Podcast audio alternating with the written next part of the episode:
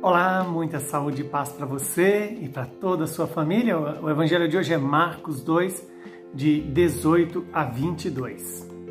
Naquele tempo, os discípulos de João Batista e os fariseus estavam jejuando. Então vieram dizer a Jesus: Por que os discípulos de João e os discípulos dos fariseus jejuam e os teus discípulos não jejuam?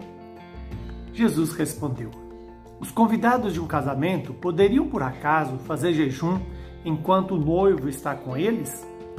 Enquanto o noivo está com eles, os convidados não podem jejuar.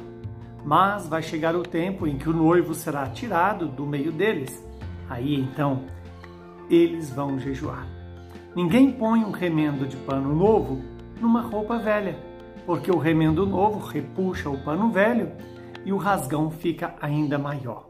Ninguém põe vinho novo em outros velhos porque o vinho novo arrebenta os odres velhos e o vinho e os odres se perdem.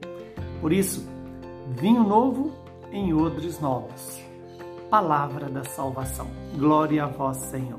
Louvado seja Deus por esta palavra, que ela se cumpra em nosso favor. Estamos diante de uma palavra que nos vem iluminar, nos dá discernimento sobre a nossa vida pessoal, familiar, profissional. E quando o evangelista nos apresenta de que os discípulos de Jesus não jejuavam enquanto os discípulos de João e dos fariseus jejuavam, Jesus então dá uma explicação bela, importante para a nossa compreensão. A beleza dessa explicação é que ele se apresenta como o noivo, o noivo de todo de toda a alma discípula de Cristo.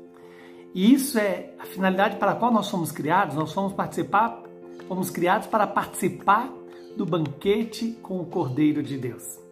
Esse é o nosso destino, participar da festa eterna, da, das núpcias do Cordeiro, com Jesus, tendo Jesus como noivo da nossa alma, e já é uma antecipação viver na presença do Senhor. É verdade que um tempo esse noivo aqui na terra foi retirado. E aí nós precisamos jejuar e preparar-nos para estar com ele. O outro ensinamento importante é quando Jesus nos diz sobre o remendo novo, não é colocar em roupa velha, porque senão o buraco fica maior ainda. Como também não se coloca vinho novo em odres velhos. Aqui está um ensinamento importante.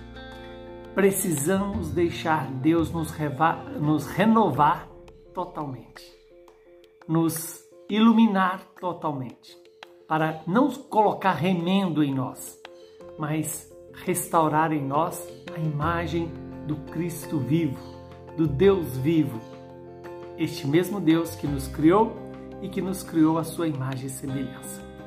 Que Deus mude o nosso coração e, e faça o nosso coração odres novos para receber o vinho novo do Espírito, o Espírito Santo, que nos ilumina, que nos santifica.